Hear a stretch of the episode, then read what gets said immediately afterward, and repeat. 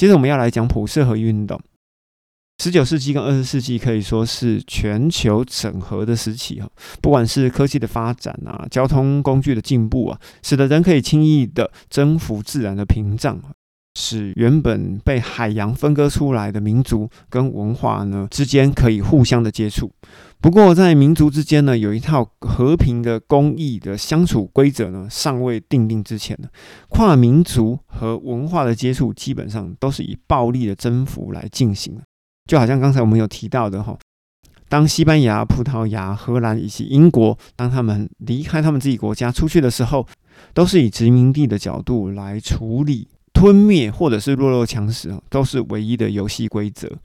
使得欧洲的海权国家哈大量的扩张，占领控制了全球百分之七十的土地以及人口哈，这就是殖民主义。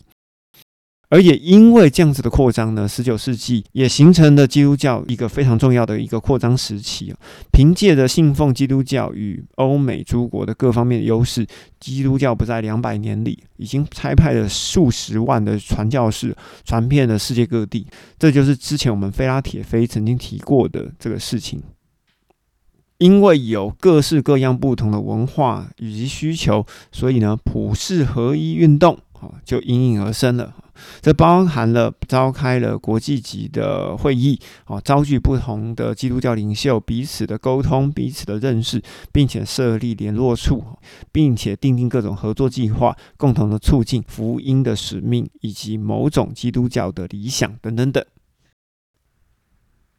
而基督教是如何发展普世和运动呢？我们简单说，可以从一八四四年，George Williams 在伦敦创立了 YMCA，并且呢，在之后呢，也创立了 YWCA。他的创立目的主要就是因为看到有许多基督教的青年人没有照顾，所以说他才要创立 YMCA 以及 YWCA。大家看到说，哎，这个东西不错啊，哈。因为这样子的协会就开始发展了青年人的身心灵各方面的全面的照顾，于是呢，很多的国家就开始争相的仿效推动这样的施工。于是呢，在一八九五年的八月十七号呢，开始出现了世界基督徒的学生联盟。既然有这样子的学生联盟成立了之后呢，就开始越来越推上去了。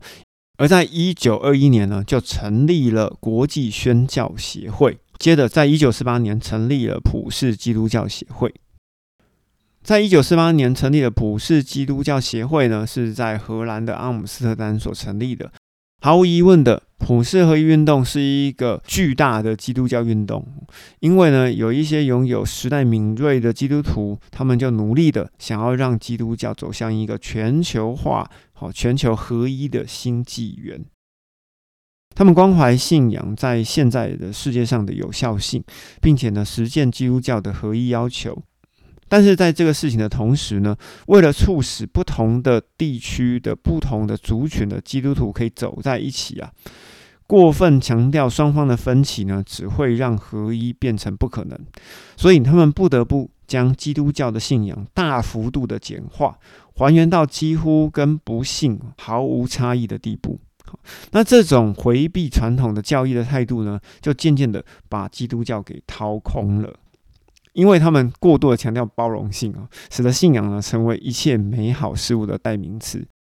这就成为普世基督教协会最令人诟病的地方。那当然呢，普世教协要推动这个部分呢，天主教也不推吗？天主教当然推啦。天主教在一九九零年左右吧，他们就已经开始推了。所以慢慢的，普世教协跟天主教，呃，我觉得有可能呢，终究会走在一起哈。而到了二十世纪的年初，哈，就一九一九一几年或一九零几年，在现代思想的思潮当中呢，教会的信仰也兴起了一股现代神学的思潮。在这种自由主义跟人文主义的思想。对当时的教会的影响呢，其实非常大。普世基督教协会里面呢，慢慢呢也被这种思潮，也就是现代神学的思潮所主导了。普世教协所发挥、所传达出来的信息的影响力呢，就依附了这种自由主义的神学思想。结果正统的教会里面就出现了一种抗议的运动，哈，形成了另外的一些教会的组织。而这样的教会组织呢，在一九九六年在柏林召开了世界福音会议。你就可以发现嘛，其实大家就开始慢慢的往后现代的方向下去走，各自拥有各自的山头。在一九七四年的七月，好，瑞士的洛桑啊，召开了普世福音化国际会议，而在这个会议呢，也成立了世界福音委员会。在会议结束的当天呢，他们发表了洛桑信约，好，就是洛桑信条或洛桑协约都可以了。他们强调，在基要真理上呢，要寻求合一；在普世的宣教上面呢，要同心协力，并且强调了传福音和社会责任这两样是教会的主要使命。在一九七六年，也就是大会之后的两年，洛桑的世界福音委员会在墨西哥也举行了会议，决议之一就是成立神学工作小组以及策略工作小组。接着，在一九八零呢。这个世界福音的会议呢，又在泰国的帕塔亚哦，就是巴提帕塔亚召开。在规划的委员总共分成了十七组哦，其实非常的多哈。那这十七组呢，就各自负责一个未得福音的团体哈，就是把世界分成十七份，差不多就是这样子。那各自呢就出了一个报告。那每天晚上呢都有 brainstorming，就是脑力激荡的会议。接着在帕拉雅的会议当中呢，大家认为说传福音跟社会运动呢，呃就要继续推行。但是呢，一如在洛桑会议里面所开出来的信条，大家都要以传福音为首要。这样的生命的理由，就是因为人类在所有的悲剧当中，没有比与造物主疏远，以及因为拒绝悔改和相信而进入可怕的永死，这样子的不幸是更大了。而自从第一次在瑞士的洛桑会议之后呢，教会在联合的浪潮底下哈，出现了两大阵营，一个呢就是以人本思想作为指导的，一个呢就是以福音为导向，并且呢以圣经为权威的哈两大阵营。所以洛桑会议呢就变成了福音派的立足的精神所在。但是呢，其实到了今天哈。这个后现代社会里面呢，其实你也不用太在意什么派别，因为现在所有的各宗各派呢，已经全部混在一起了，各自拥有各自的山头，所以呢，这也没有什么好大惊小怪。于是，在这边我们要稍微重点整理一下，现代主义呢，就是从十九世纪一直发展到二十世纪，里面包含了科学、哲学、历史以及圣经批判的兴起，造成了理性主义、唯物论的现代主义啊。而神学的解释都依照当时候对圣经的批判，被动的跟着当时候的思潮舞动哈。也就是说，你提问教会就解释，你提问小组长牧师就解释，就是这样。而在一九八九年之后呢，开始进入解构主义，也就是后现代主义。原本的中心呢，全部都给解构了，变成好多好多个中心。而后现代主义中的核心呢，就是以自我为起点，哈，作为怀疑绝对，哈，也就是反对绝对为起点，否定呢当权者的历史的主线以及解构圣经的方式，而看到的是相对多元的可能性以及去中心化的可能。例如说，呃，在台湾的国庆烟火南移呀，哈，以前怎么可能在什么嘉义啊、台中啊、高雄放烟火，黑喜伯克林的代际，或者是总统也可以养猫这种事情，哈，就会发生。而因着各式各样的方式呢，人们就开始寻找自我定位，例如透过性啊，透过分析啊，透过游戏啊，或者是 cosplay 扮成另外一个人啊，或者是在网络上的虚拟身份呢，这个都是一个寻找自我定位的方式。而内在以及外在定位的极简主义呢，也造成内在的神圣化，也就是之前有提到的绝对自卑造成的绝对自大。大家可以来想一下哈，这一句话是什么意思？而弱势呢，成为核心，原本的社会核心呢，反而成为了弱势，也就是原本在政府啊、信仰或者是在家庭当中原本的核心价值，慢慢的成为弱势，而成为了一个去中心化的一个社会。例如说，像虚拟货币啊、娱乐啊、小众媒体啊、次文化、啊、次语言啊等等等，这些东西都开始跑出来了。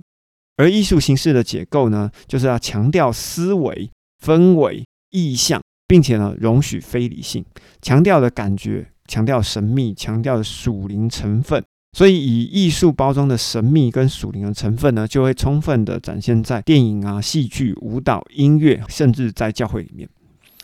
而新世纪的运动的 New Age，他们认为自然就是神，他们慢慢的就把神讨论成泛神论，认为说什么东西通通都有神。包含植物里面也有神，而神秘主义呢，他们就是反抗逻辑以及反抗理性。他们对人性的隐蔽的潜能啊，产生了无限的兴趣。例如说，在教会里面有一些医治全能特会啊，宣告式祷告啊，心想事成的秘密啊，成功神学啊，你在祷告的时候要想象那个画面啊，啊，其实都差不多类似像这个东西哈。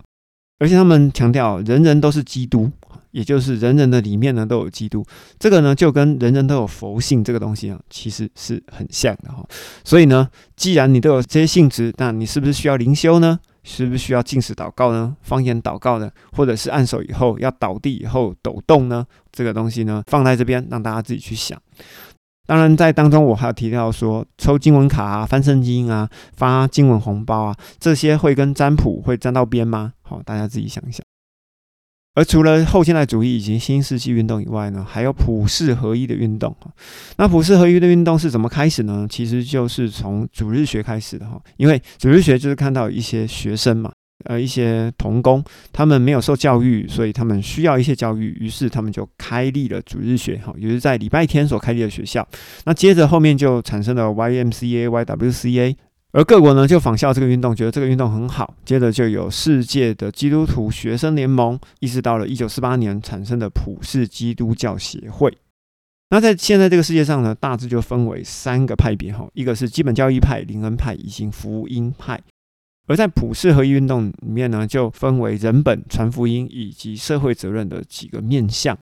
那在合一运动里面呢，在目前的世界上呢，分为两大势力，一个部分就是普世教协以及天主教，他们正在以最大公因数的方式，也就是简化的方式，让各教各派可以推行普世合一运动。